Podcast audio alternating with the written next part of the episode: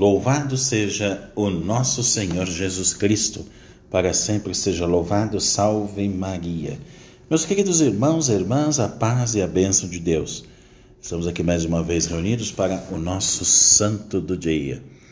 Hoje a igreja dedica a Santo Atanásio, o grande Santo Atanásio Bispo. Ele marcou a época na história da igreja. Em seu tempo, tudo parecia ir bem, tanto a vida religiosa quanto as relações entre a igreja e Estado, até que começaram a aparecer grupos de cristãos dissidentes na fé. Esses cristãos dissidentes não acreditavam na divindade de Cristo. Para eles, Cristo era apenas homem e nada mais. Estava, pois, implantado uma heresia.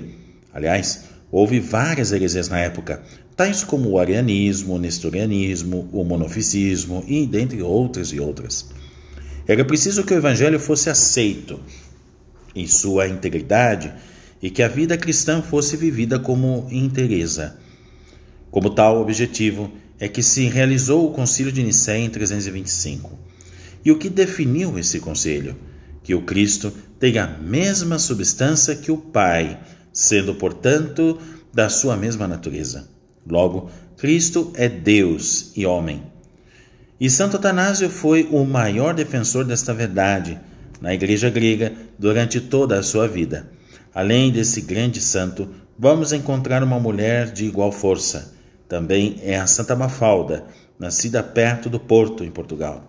Tendo sido anulado seu casamento com o rei Henrique de Castela, ela tornou-se beneditina. Chegou a morrer como uma grande santa no século XIII. Pois é, meus queridos, santos que marcam a história da igreja. Só quem aceita Cristo como Deus e homem, não é? Centro da história e de nossa vida, pode dizer-se verdadeiramente cristão e mensageiro de Jesus. Eu desejo a todos a paz, a bênção de Deus. Obrigado pela audiência e voltamos aqui amanhã com mais um santo do dia, se Deus quiser.